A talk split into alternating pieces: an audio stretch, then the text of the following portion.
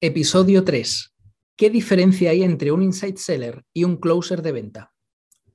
Bueno, seguro que has escuchado sobre la profesión del closer de venta de alto valor y en este episodio te enseño qué hacen exactamente los closers de venta y las limitaciones que tiene su profesión de las que nadie nunca te habla. Por eso, quédate hasta el final si quieres descubrir por qué un inside seller es capaz de hacer lo mismo que un closer de venta y mucho, mucho más. Empecemos. Soy Samuel Santiago y te doy la bienvenida al podcast de los Inside Sellers, el podcast de la nueva generación de comerciales. Los Inside Sellers somos más que una comunidad, somos un movimiento. Pertenecemos a una nueva generación de vendedores adaptados al nuevo paradigma comercial Usamos sofisticadas herramientas digitales que nos permiten prospectar más rápido, en menos tiempo y cerrar ventas de forma más eficiente que cualquier comercial tradicional. Los Inside Sellers podemos estar en varios sitios al mismo tiempo y recorrer largas distancias sin salir de casa. Y todo gracias a la tecnología. Por todo esto, podemos acceder a decisores de compra que resultan inalcanzables para otros comerciales. Bienvenido a una nueva generación de comerciales. Bienvenido a los Inside Sellers. Bueno, seguro que has escuchado hablar de los closers de ventas. De hecho, si pones closer en Google te salen diferentes definiciones. Hay algunas definiciones que la verdad es que son pues muy heavies, voy a decirlo así suavemente. Y bueno, unas mejores que otras. Y de hecho, de todas ellas hablo en mi libro El método closer de venta telefónica eh, pero vamos a hablar de, la definición que yo considero que es la más acertada. Mira, un closer de venta lo vamos a definir como un comercial o un vendedor que interviene en la parte final de la venta para cerrarla.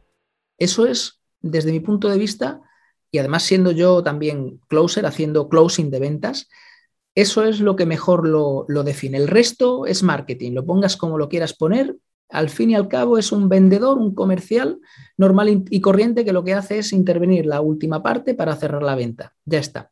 Este tipo de comercial solo interviene cuando el prospecto ha demostrado interés en comprar el producto o el servicio. Un closer va a contactar con, con una persona, al igual que lo hace un vendedor o comercial tradicional, va a evaluar si la persona realmente está lista para realizar la compra en base a unos criterios, eh, como por ejemplo de si lo que le quiera comprar le va a ayudar a conseguir lo que quiere, si está eh, en el momento adecuado para hacer la compra, etcétera, lo va, lo va a evaluar y le va a cerrar, le va a vender. Así que a grandes rasgos, hay muchos matices evidentemente, pero a grandes rasgos, esto es lo que hace un closer de venta de high ticket. Contrario a lo que muchos puedan opinar, este comercial está enfocado en el cierre, eh, pero no es una nueva profesión. Algunos lo venden así, con es la nueva profesión, descubre la nueva profesión. Esto es simplemente un método eh, para vender algo que no digo que esté mal, de hecho es que es bueno venderlo así, como una nueva profesión, está muy bien, eh, porque la palabra nuevo en marketing, como explico en mi libro, el método Closer de venta telefónica, cuando tú metes eh, en marketing, tú metes la palabra nuevo, cuando metes la palabra peligro y algunas otras palabras más, pues evidentemente eso llama la atención inmediatamente. Entonces, cuando tú vendes algo y decir que es una nueva profesión, pues queda muy guay, queda muy chic, pero al fin y al cabo no es una nueva profesión. De hecho, en el mismo libro llamé a uno de mis amigos, Santiago Torre, eh, seguramente te, te, suena, es uno de los formadores más reconocidos a nivel nacional aquí en España y tiene uno de los mejores podcasts en español llamado Liderazgo Comercial, al cual te aconsejo que lo puedas seguir cuanto antes.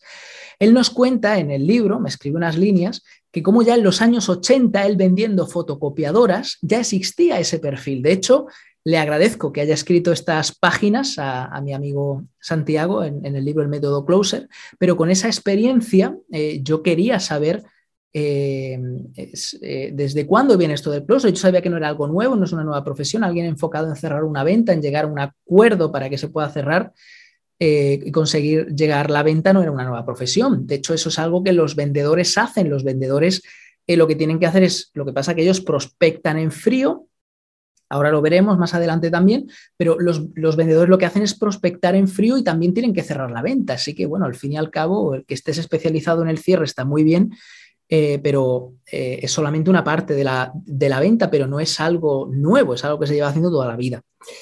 Pues eh, en este caso, un, un, closer es un perfil comercial que a diferencia del comercial tradicional, eh, él depende de. El comercial tradicional normalmente no depende de nadie. Él se va a prospectar en frío, cultiva el interés, hace las presentaciones, cierra la venta y da la venta hecha, que para eso nos, nos pagan los vendedores.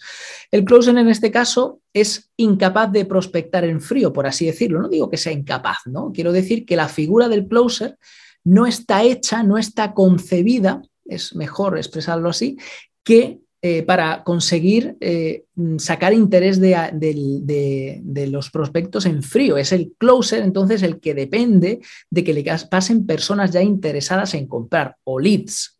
Por cierto, para que lo sepas, si no lo sabes ya, un lead es una persona interesada en comprar un determinado producto o servicio. Por eso, de por medio, antes de llegar al closer, tiene que haber una fuerte inversión en marketing, en publicidad, en copies, eh, copywriting me refiero, para que el closer pueda hacer su trabajo y que haga un buen trabajo.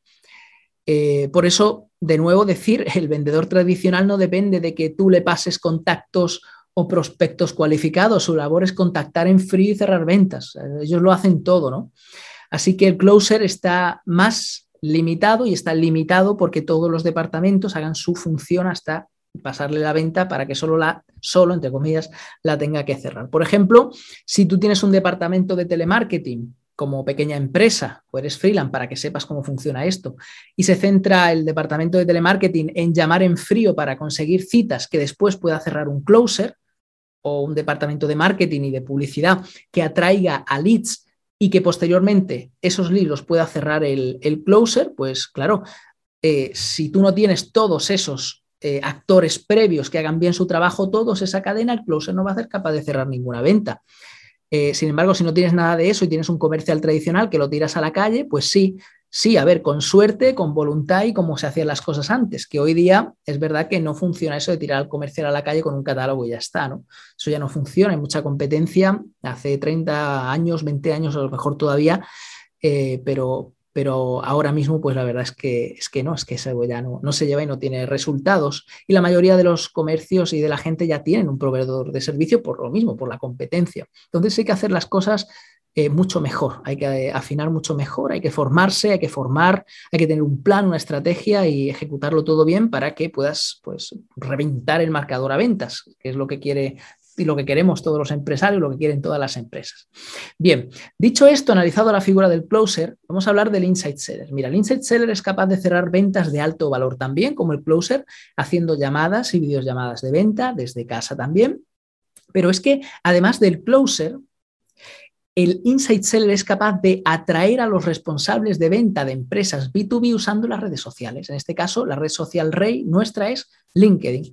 Es decir, su perfil sus publicaciones y su contenido le permiten ser totalmente independiente de una empresa de marketing, de una empresa eh, de telemarketing, un telemarketer que esté llamando y le pase el lead para cerrarlo. Es decir, el Insight Seller es un vendedor totalmente independiente y autónomo, por así decirlo. Él sabe atraer a los clientes y él tiene una metodología de trabajo que todos los días sabe lo que tiene que estar haciendo para conseguir resultados. Por supuesto, los resultados no son a corto plazo, a veces, a veces sí, pero se trata de crear un jardín al que lleguen las personas cualificadas y después cierre una venta de muy alto, de muy alto valor.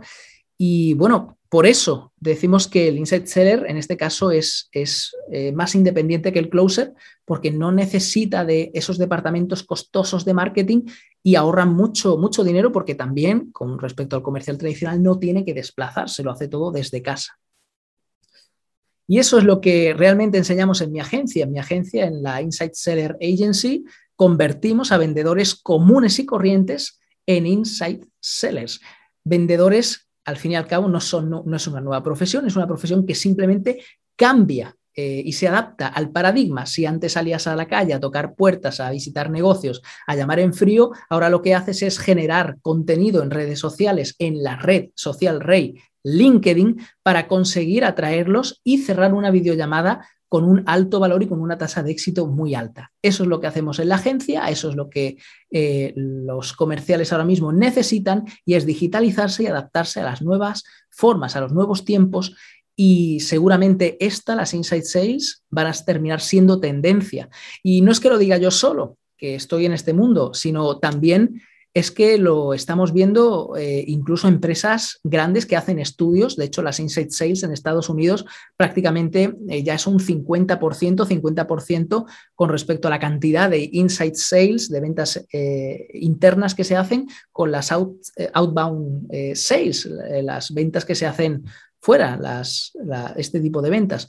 Así que ya os digo, en este caso, lo mejor que puede hacer un comercial es formarse, lo mejor que puede hacer un comercial es adaptarse a los nuevos tiempos y que sepas que en LinkedIn realmente lo tienes todo. Ahí puedes contactar con quien quieras, solo tienes que saber cómo hacerlo y cómo ser eficiente al cerrar una venta por videollamada o llamada.